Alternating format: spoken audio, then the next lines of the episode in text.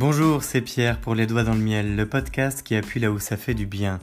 À vous qui nous rejoignez à l'écoute, je produis ce podcast pour trois raisons. Je ne comprends pas pourquoi les gens laissent traîner leurs soucis sans les régler alors qu'ils ne vont pas bien. Je ne comprends pas pourquoi nous reproduisons sans cesse les mêmes erreurs avec d'autres personnes dans d'autres lieux et en d'autres temps. Et je ne comprends pas pourquoi on peut se sentir si seul face à l'échec alors qu'on est si nombreux. Alors à vous qui avez vécu un gros raté, à vous qui voulez sortir de vos cycles de vie pour progresser vraiment, ce podcast vous est dédié parce qu'il faut commencer par changer son monde pour changer le monde. Je vous parle parce que c'est du vécu, je vous parle parce que je suis passionné par ce qui forge notre nature et notre identité, et surtout, je crois qu'on peut faire mieux sans avoir à en souffrir. Je vous souhaite la bienvenue dans cette troisième saison, la fin, développer une raison d'être pour progresser. Elle fait suite aux deux premières, la bestialité où nous avons croisé les mondes pour faire face à nos contradictions, et la colère où nous avons utilisé nos échecs de vie pour avancer. Ici, nous allons poursuivre avec une cinquantaine d'épisodes depuis le fait de gagner en ego pour avancer coûte que coûte afin d'acquérir suffisamment de connaissances pour être rassasié. Nous allons parler de volonté, de performance, de dépassement de soi, de rouleau compresseur, de solitude, de courage, de hier et avant tout de passion. Nous serons accompagnés pour ce faire avec un générique de fin produit par Lotfi, qui est à la fois un cuisinier de talent, rappeur et producteur. Et surtout, je n'ai qu'une seule chose à vous dire que vous devez retenir, c'est possible. Alors, bienvenue dans ce nouvel épisode de Les Doigts dans le Miel, saison 3, la fin, à vous les studios.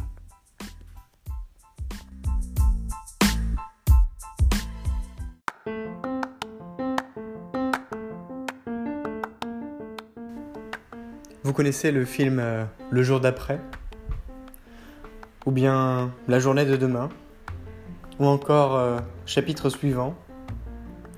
Vous savez, tous ces, films où, et ces écrits, ces romans, ces publications, ces livres où finalement on n'a pas vraiment besoin de repères temporels puisque, mis à part la date de publication euh, qui nous sert d'ancrage dans le temps, eh bien, il n'y a pas de date associée au titre, il n'y a pas de moment particulier qui permettent de se retrouver en fait dans le temps. Et après, demain, on peut toujours se demander, oui, mais quoi? C'est ça en fait la question. Après, quoi? Après quoi Et après, virgule, quoi? Moi, c'est au deuxième plutôt que je m'intéresse dans cet épisode. Parce que après quoi, si vous avez écouté les épisodes de Les Doigts dans le Miel, si vous comprenez comment est-ce que ça s'articule entre la saison 1, la saison 2, la saison 3, eh bien, là, on est en train d'atteindre un stade où on a acquis suffisamment de connaissances pour être rassasié. Dans l'épisode précédent, le 141, on parlait ensemble de l'expérience d'accomplissement.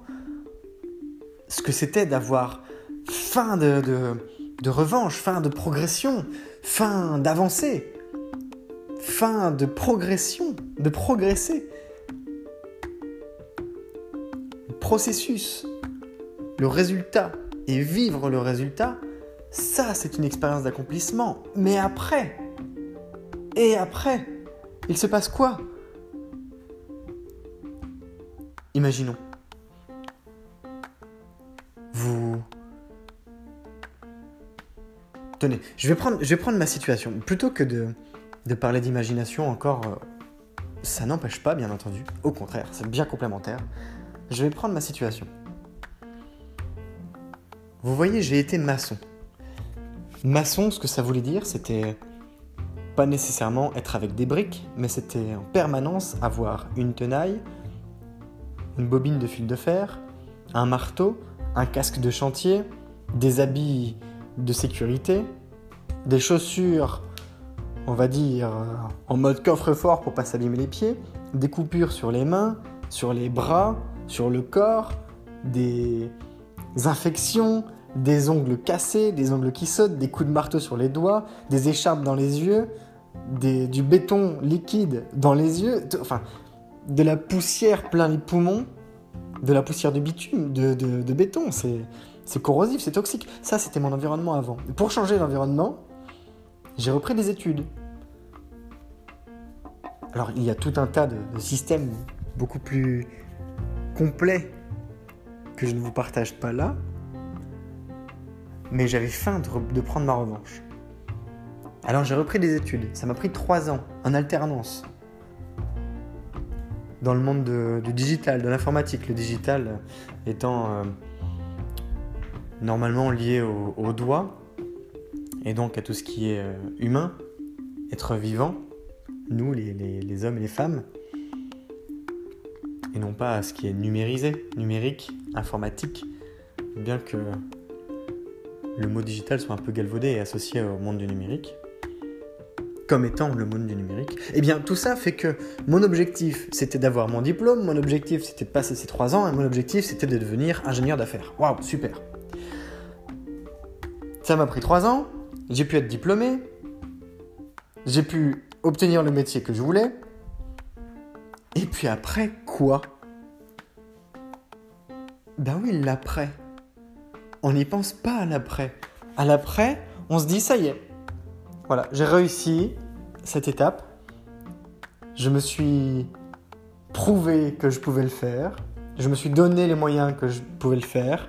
Je ne suis clairement pas ce qu'on appelle un self-made man ou self-made woman, qui est le fait de s'auto-construire, de s'auto-faire quelque part, euh, au sens où on doit notre réussite qu'à nous-mêmes, parce que je rappelle que sans les personnes qui font partie de notre quotidien, sans les personnes, même si ça devait être des clients et des gens qu'on ne connaît pas du tout et qui nous achètent nos produits, on ne pourrait pas réussir seul self-made man, self-made woman, pour moi, ça n'existe pas. Même, même un multimillionnaire, une multi-multimillionnaire qui sait donner les moyens d'y arriver, n'est pas totalement self-made. Parce qu'elle s'est servie d'autres personnes, des ressources d'autres gens, de l'appui, du soutien, de l'usage d'autres personnes, de leur savoir, de leurs compétences, de leurs connaissances pour avancer. Et donc c'est ça, quand on en arrive à un stade où on se dit, ok, j'ai accompli, j'ai vécu cet accomplissement, j'ai accompli mon objectif, j'ai répondu à ce qui m'animait. Eh bien vous voyez, je vais reprendre le, parallèle des chemins de fer aux États-Unis connecter l'Est à l'Ouest. Quelle belle mission Et puis le jour où ça a été connecté, il y avait des milliers d'hommes et de femmes organisés pour, pour construire ces, lignes de chemin de fer, pour conquérir l'Ouest, pour euh, faire se développer les, les États-Unis d'Amérique, pour euh, faire grandir une, multination. Eh bien, après, cette, cette, compagnie des chemins de fer, elle a voulu devenir leader de chemin de fer. Qu'est-ce qui s'est passé? Un essoufflement. Qu'est-ce qui s'est passé? Pas de remise en question du statu quo. Qu'est-ce qui s'est passé? Elle a plongé. Elle a plongé parce que c'était pas assez fort. Parce que la raison d'être qui l'animait, qui animait des, hommes, des femmes par centaines de milliers, n'était plus connecté au fond des choses, au cœur de ce qui vous fait bouger tous les jours. Quand vous ne vous retrouvez plus de manière suffisamment forte dans un environnement, que faites-vous? Vous le quittez? Quittez les choses? C'est synonyme qu'on n'est plus passionné par elles. C'est synonyme qu'elles ne, nous donnent plus suffisamment de, de conviction, de motivation, d'envie, de passion, de volonté. Et il y a plein de manières de quitter les choses. On peut quitter les choses, par exemple, en démissionnant. Ça, c'est abrupt. C'est du brut de décoffrage. Je démissionne, je montre que je veux passer à autre chose, je vais ailleurs. Je vais chez le voisin, je vais chez le concurrent, je vais avec un ami, je vais n'importe où. On peut aussi quitter, au sens où on ne va pas quitter son poste. Par contre, on va lâcher prise. On va être là et puis euh, on va avoir notre train-train du quotidien. On va aller boire nos, coups au bar le soir.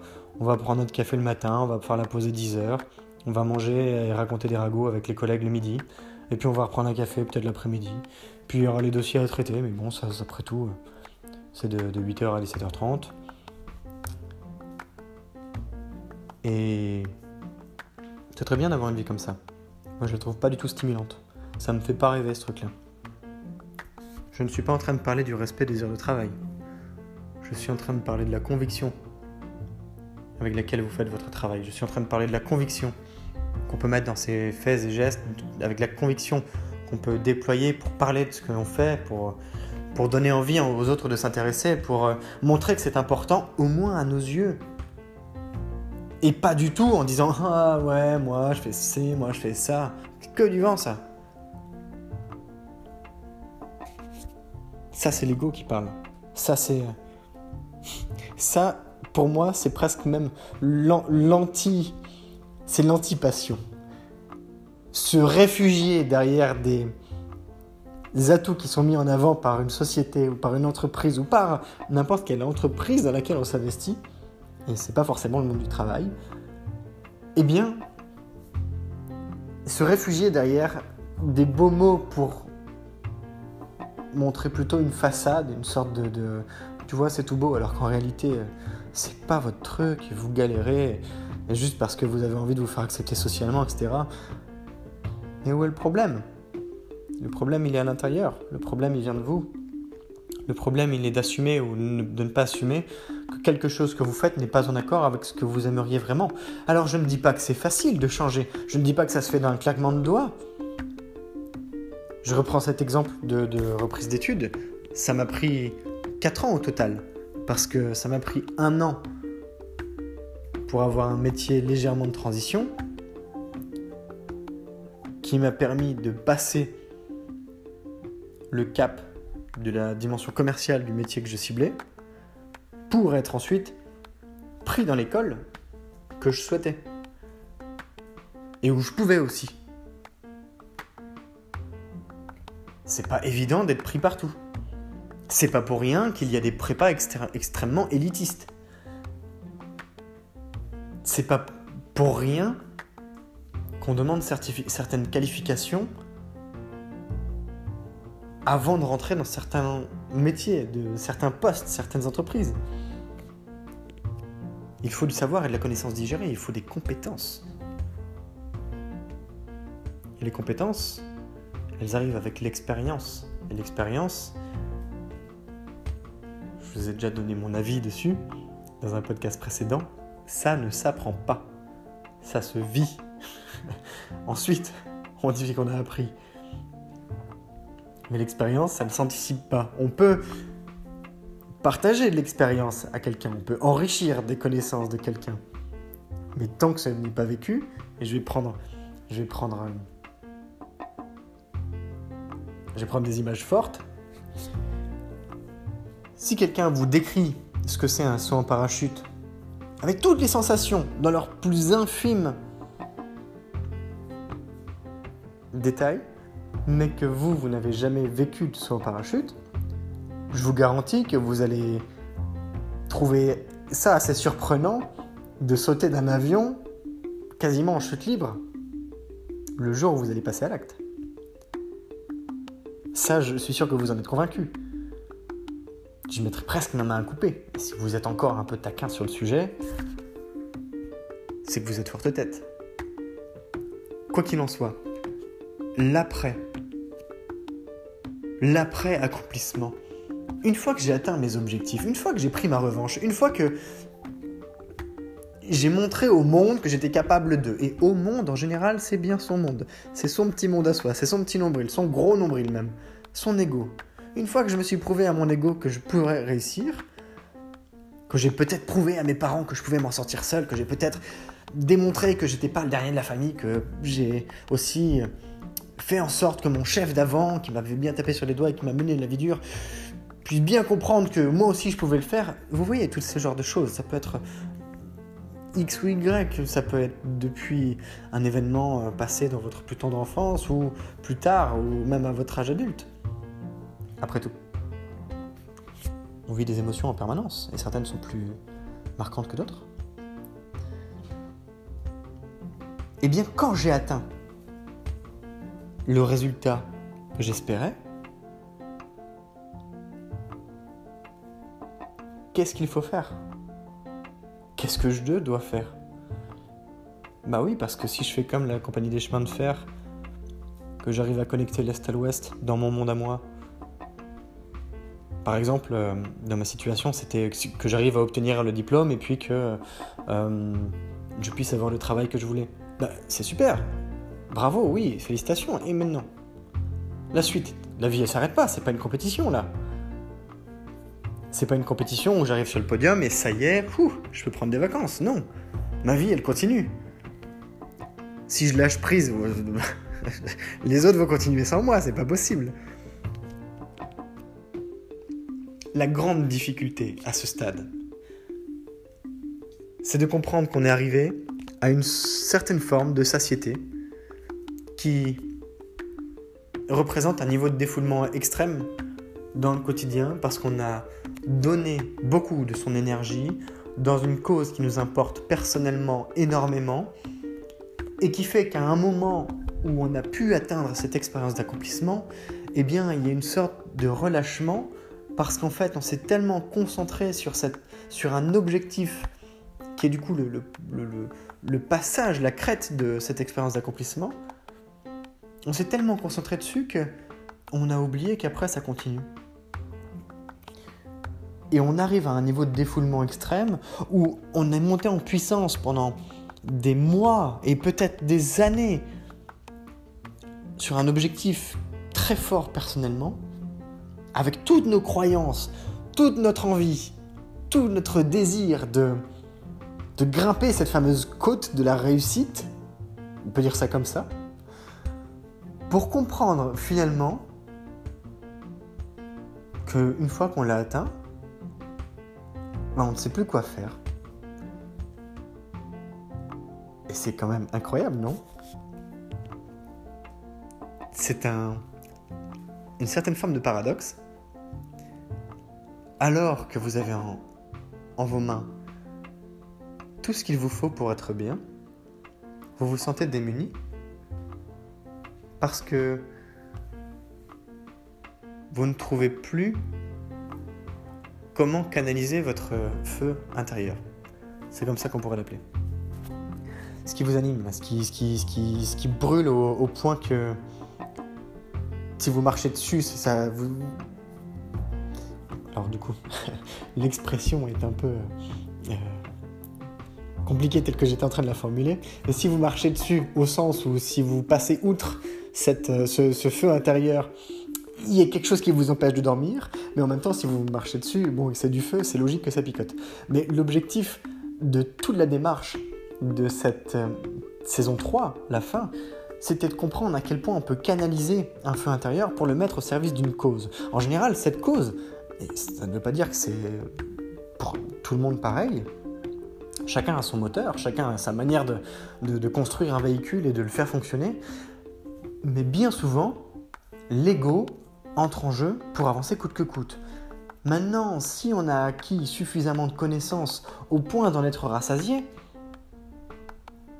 eh bien, ce que ça traduit, c'est un niveau de défoulement extrême qui nous a fait ingurgiter suffisamment de savoir, de connaissances pour les transformer en une revanche de vie, exprimé sous la forme d'un accomplissement, d'une expérience d'accomplissement, c'est-à-dire la suite logique du processus à la réussite au fait de vivre le résultat, eh bien après ça s'essouffle. Notre feu n'étant plus canalisé, comment rebondir? Oui, je fais quoi de ma vie après? Bah, Dans ce cas-là, je, continue à faire ce que j'étais en train de faire. Euh, oui, mais la compagnie des chemins de fer, le moment où elle est devenue leader de... Bah... Euh, elle a commencé à bégayer. Elle a commencé à bégayer parce que sa mission n'était pas... est une mission euh, formidable, mais elle ne parle pas assez suffisamment au cœur des gens. Elle ne parle pas suffisamment à votre esprit non plus. Elle ne parle pas à votre cerveau limbique. Elle ne parle pas à vos émotions.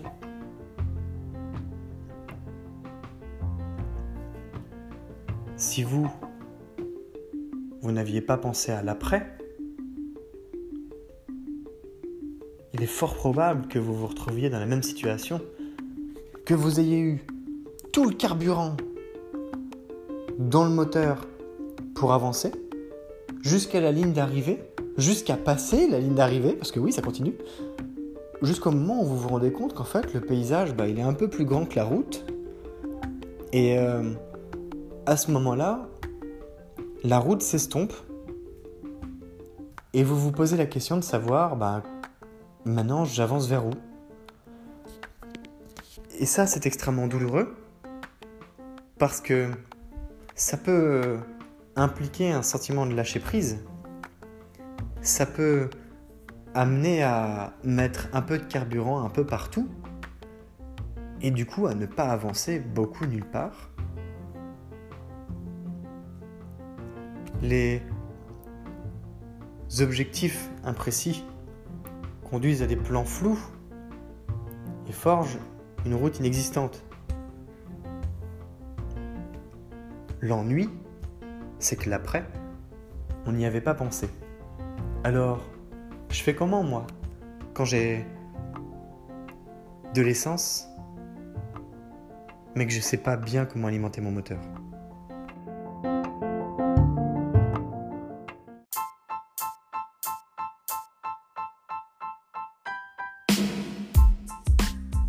Je t'invite à liker, commenter et surtout partager le podcast depuis la plateforme où tu l'écoutes de manière à le diffuser auprès du plus grand nombre de personnes qui auraient besoin qu'on appuie un peu plus fort là où ça fait du bien. Rappelle-toi peut-être que par le passé tu as vécu des moments difficiles ou voire des échecs de vie et peut-être qu'à ce moment-là ça t'aurait fait du bien d'entendre une pensée, quelques mots ou avoir un début de plan d'action pour mieux faire avec, eh bien, tu as ce pouvoir entre les doigts en ce moment et ça peut être de ta responsabilité que de le communiquer à quelqu'un qui en aurait besoin. Alors, pourquoi pas? En tout cas, sache que c'est grâce à des personnes qui le partagent qu'il y a aujourd'hui plusieurs milliers d'écoutes du podcast Les Doigts dans le Miel et que ce podcast est écouté dans plus d'une douzaine de pays. Aujourd'hui, ce sont des sourires, des moments plus chouettes, des progressions et des constructions de projets qui s'accomplissent à travers le podcast. Je te souhaite à nouveau la bienvenue si tu viens de nous rejoindre et je te remercie si tu es plus fidèle qu'un ou qu'une autre d'écouter les doigts dans le miel en permanence car c'est grâce à toi aussi que je continue avec grand plaisir de diffuser ce podcast pour appuyer là où ça fait du bien. Je te donne rendez-vous demain. Je t'invite à picorer dans les contenus qui sont passés. C'est Pierre, les doigts dans le miel, le podcast qui appuie là où ça fait du bien. Belle journée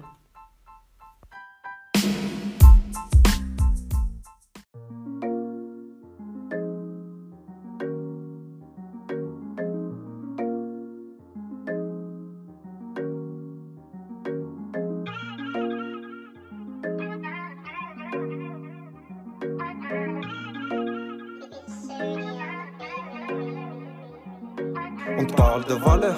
Non, n'aie pas peur, viens faire un tour sur le podcast. Le podcast du bonheur, les doigts dans le miel, le miel dans le joint. Je refais le monde avec mes mains, je fume et je m'en vais loin. Je rêve d'abondance, d'assurance, de bonheur et de bienveillance avec certitude. Je t'invite à prendre connaissance du podcast de changement, de se faire du bien-être. Non, pas de pression, viens faire un tour, viens faire connaissance. Les doigts dans le miel, le miel dans le joint. Les doigts dans le miel, le miel dans le joint.